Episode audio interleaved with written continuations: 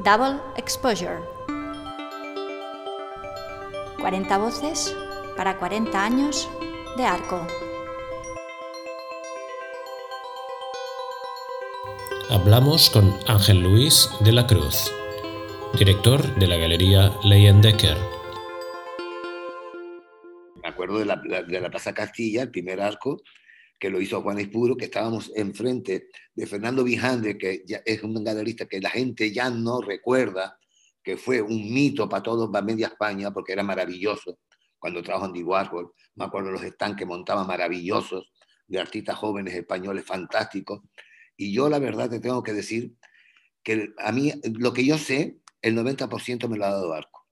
Sinceramente, porque yo aprendí, yo soy, yo soy canario, tenía una galería que abrimos cuando éramos muy jóvenes, yo trabajaba con artistas canarios, y eh, yo abrí mi galería en el 79, con lo cual Arco se inauguró en el 82.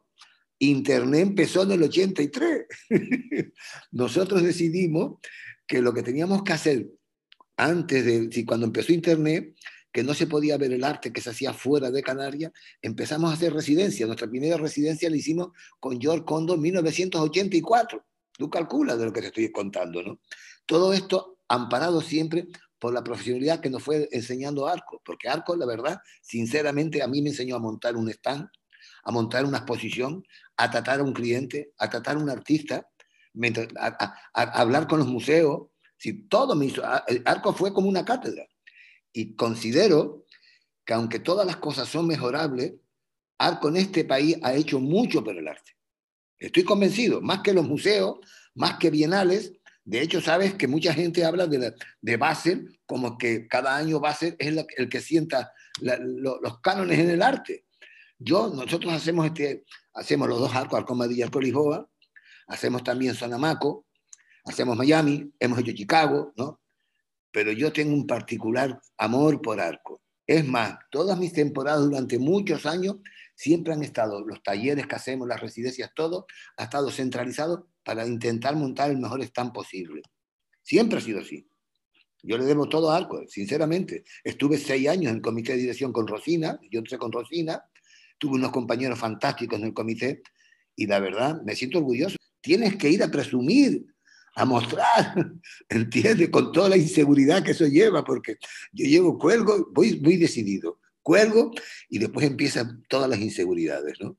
Ay, lo pudo haber hecho mejor, ay, no sé si esta hora, pero eso es lo bonito, ¿sabes? Yo, yo, yo todavía tengo sangre para esto, ¿sabes?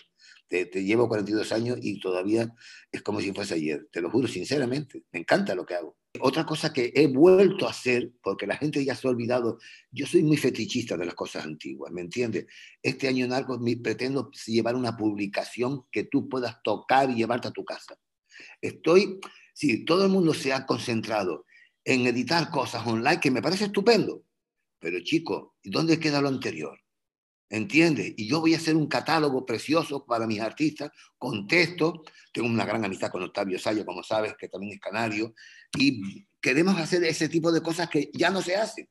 Porque es que eh, hay que. Yo creo que las cosas un poquito con visión arqueológica también son buenas que estén al alcance de todo el mundo, ¿no? Momentos de una feria. ¿Tú te acuerdas cómo se involucraban la embajada italiana?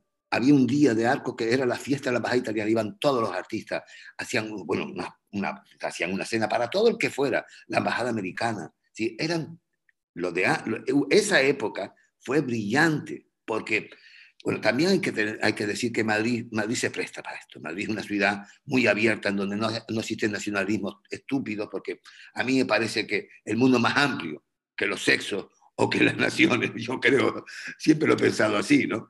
Entonces, esa época era brillantísima porque yo, yo, yo que me emociono, si hablo de eso me emociono porque los recuerdos eran tan magníficos, todos, todos, todos los miembros que participábamos en la feria dormíamos tres horas porque claro, tú tenías que ir a la, a la fiesta italiana, tenías que ir, las fiestas iban cambiando de horario para que pudieras asistir a dos o tres cada noche, ¿no? Pero después tenías que estar brillante en tu stand. Después venía la visita de, los museos, el diálogo con los museos, los coleccionistas. Empezaron, surgieron muchos coleccionistas. Yo, por ejemplo, tenía una, tuve una idea que era cuando yo, yo claro, como yo mi economía no era tan fuerte como la, la economía que puede tener una galería en Madrid, yo tenía que buscar la manera de poder vender a plazos. Entonces convencí a un banco que llegó a montar un stand para que el que quisiera comprar un cuadro que estaba por encima de sus posibilidades pudiese comprarlo como si comprase un BMW, ¿no?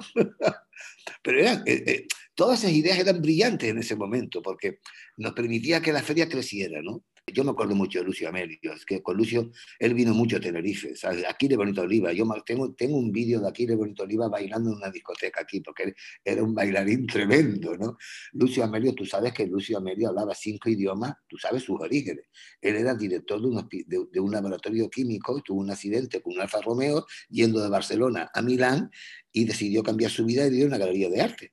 Yo estuve siete veces en Nápoles y fui, me hice muy amigo de él. Cantaba unas arias que te mueves, ¿no? En alemán. Y era una persona, bueno, yo le, le quise mucho. Y yo le hice un regalo una vez que pienso que él no lo supo percibir, porque nosotros sí hemos tenido un artista en Tenerife, sí clásico, ha sido Oscar Domínguez. Entonces a mí la familia me regaló una vez, era un pequeño cuadernito de esos de apuntes, con unos dibujitos de Oscar Domínguez y se los regalé, de corazón. Yo no sé dónde estará ese, ese, cuadernito de dibujos de Oscar Domínguez, pero bueno, te cuento esta anécdota porque la, quise mucho a Lucio. Fue un gran amigo, ¿no? Y después, bueno, Paul Menz, que también participó en Arco.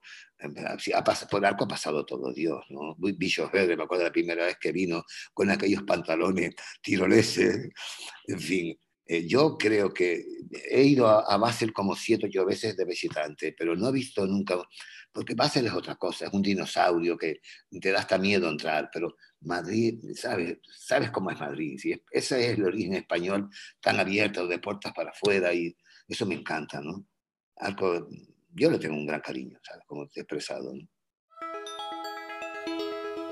Arco como contexto institucional. Yo pienso que también la Cámara de Comercio se involucró mucho porque cuando Rosina entra, yo me acuerdo, yo empecé a asistir a esas reuniones y yo me acuerdo cómo se involucraron, ¿sabes? Era un, era un comité formado por muchos hombres, hay que decirlo, pero había un, siempre me ha gustado, la, la, derecha culta me encanta, ¿sabes? Es una cosa que tenemos que incidir en eso. La derecha no se identifica con la cultura y no entiendo por qué no se identifica. no hay nada mejor para construir un país que una derecha culta y tolerante. Y en la Cámara de Comercio eso yo lo viví. Te lo digo sinceramente.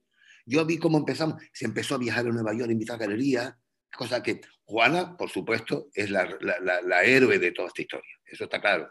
Juana y su colaboración con él era real, porque ellas dos que tuvieron sus discusiones, ¿eh? porque yo lo viví, pero tú sabes que siempre es como el Madrid y el Barcelona si te gusta el fútbol. Uno no, existe sin el otro, ¿no? Pero cuando entra Rosina, es un aire nuevo, hay un comité formado por muchas, muchos, muchas galerías, vienen galerías extranjeras a formar miembros del comité, vienen todas aquellas fantásticas galerías europeas, la Krisinger, toda esta gente que nos traen muchas cosas buenas.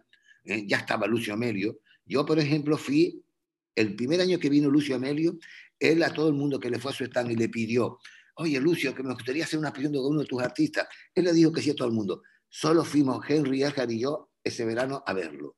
Y yo me traje un artista y Henry se trajo otro. Y llegamos a colaborar tanto con Lucio que él venía a Tenerife. Y yo hice mucho. Yo, por ejemplo, montaba cursos con la gente que participaba en Arco, que eran las estrellas ese año de Arco, como aquí de Bonito Oliva, yo los invitaba a Tenerife y daban un curso en la Facultad de Bellas Artes, porque a mí me parecía que a nivel institucional Arco tenía que, que acercarse a todos los sitios y a todas las personas que no podían ir a Madrid. Entonces nosotros hicimos cursos en la facultad, María Corral, si te cuento la lista es inmensa, pero eso era lo que hacíamos. Conseguimos que dos años Arco se presentase también en Tenerife, porque claro, conseguimos que, que Canarias hiciera un día de Arco fuera el día de Canarias. que se celebraba en el Círculo de, Bellas Artes, ¿no? Que era una cosa estupenda, ¿no? Eh, después estaba, que sigue estando, ¿no? El sacrificio que uno tiene que hacer para representar un proyecto que sea aceptado, porque la gente no sabe que las buenas ferias tienen un comité que te, aceptan o no, pero que te, que, te permite no acomodarte, porque la gente siempre está con, eh, siempre decimos cuando nos ponen una, una nota negativa. No, es que estas galerías solamente van a galerías de Madrid. Y no es así. Sí, lo que va es la calidad. Entonces tú tienes que esforzarte por tener calidad. Eso es importante. Tienes que provocar que un stand sea diferente al, resto. Arco ha tenido no tantos directores como tiene cada equipo de fútbol o cada partido de político. En Arco creo que han habido cinco o seis directores, no ha habido más. Porque está, estuvo Juana, Rosina, Lourdes, Lourdes, exacto, Lourdes, después Carlos Urrón, y ahora tenemos a Maribel. Son cinco, estamos hablando de cinco en 40 años. Eso es, brillantísimo, ¿no? Porque es que yo pienso que lo que no podemos, para eso está un comité. El comité puede cambiar, pero la dirección yo creo que tiene que ser una, cosa sólida, ¿no? es lo que yo creo, ¿no? Mm, yo, vivimos para ello, ¿sabes? Vivimos para ello, tenemos las fechas puestas, planificamos las temporadas. Yo, por ejemplo, pretendo ser este año Arco Madrid Corijoa, va a ser no, en Sonamaco y Miami. Bien, cuatro ferias. Entonces, planifico cómo hacer residencias para tener obra muy reciente, porque todo es así. La gente piensa que solamente ir y colgar una obra o mostrar una fotografía y es mucho más, ¿sabes? Porque tienes que ver los puentes, porque cuando son las fiestas locales, todo eso influye para la planificar Después tienes que ver los, si los artistas pueden venir en esa fecha, porque claro, una residencia mínimo es un mes, mes y medio. Nosotros hacemos cada año dos, tres residencias. En verano vienen Cristian Vivero, vienen críticos de arte, porque intentamos que coincidan artistas y críticos de arte eh, a la vez, porque aparte de la fiesta, lógicamente, en agosto, ¿eh? la comunicación que hay, ¿entiendes? Esto todo enriquece. Sí, no tengo vacaciones prácticamente. Hablemos sobre el futuro de una feria. Pienso, eh, porque hay una cosa que todas esas cosas paralelas que se hacen a nivel cultural, nosotros los galeristas no podemos participar de ellas porque tenemos que estar en el stand. Entonces, en ese aspecto yo creo que deberíamos de, a lo mejor pensar cómo hacerlo para que, porque a mí me encantaría participar de cosas que no puedo, porque yo estoy yo, mi esposa, siempre tenemos uno o dos ayudantes, pero siempre se dice que yo soy el que vende y mi esposa es la que gobierna el dinero, ¿no? Entonces, claro, no puedo estar fuera del stand, ¿me entiendes? Entonces, pero ¿sabes a qué me refiero? Que es muy triste que no podamos asistir a todos eh, esos cursos eh, teóricos que son maravillosos. Yo tengo ilusión, por ejemplo, este año, que sabes que ha cambiado de fecha, ¿eh? tú sabes que Madrid la única cosa interesante o particular que tiene en julio son las terrazas. Entonces, a mí un poco, quizás un poco con mentalidad fiestera, pero quizás se podía jugar con esa idea, ¿no? Cambiar un poco el horario, porque claro, hay que atraer a la gente de fuera. La gente de fuera en julio no está por arte, tú sabes que va a ser, cierra la, la, temporada, por así decirlo. Pero tengo mucha ilusión por este arco. Yo creo que va a funcionar muy bien este arco. De hecho, he estado en Estampa, que ha sido un éxito, ha llevado muchísimos eh, eh, eh, visitantes, ¿no? Yo no sé si 12 15 mil, que eso es un montón para cómo estamos, están las cosas. Pero tengo mucha confianza en este año en Arco, ¿sabes? De hecho, te digo sinceramente, Arco presenta premios y demás. Arco debería de plantear, invitar a ciertos, no, vamos a no decir ciertas galerías, ciertos lenguajes, sí, invitar a, a, artistas a que hagan residencia y que las presenten en Arco. Algo que sea más sólido que una obra para ganar el premio tal. Pienso que sería un camino estupendo, porque además yo creo que Arco es una feria exclusiva, es única. Yo he estado en Nueva York, he estado, he viajado por muchas ferias, he visto todas las ferias, pero como Arco, tú, tú calculas que Arco ha llevado más de 200.000 personas de visitantes. Eso tú lo cuentas en Miami y la gente flipa.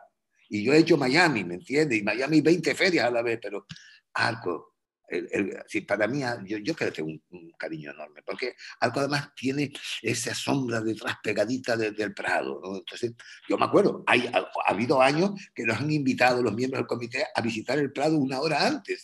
Tú calculas ese premio tan maravilloso, ¿no? ¿Eh? Entonces yo pienso que las residencias podrían ser algo exclusivo de Arco. No sé, me parece.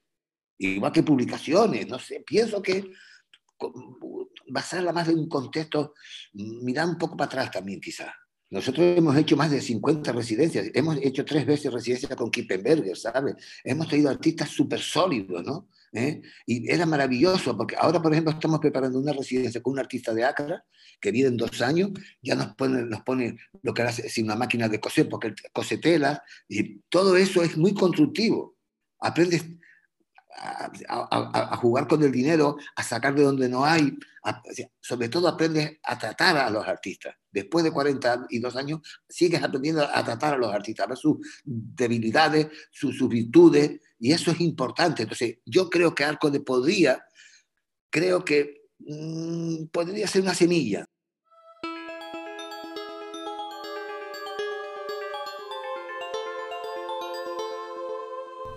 Double Exposure. 40 voces para 40 años de arco.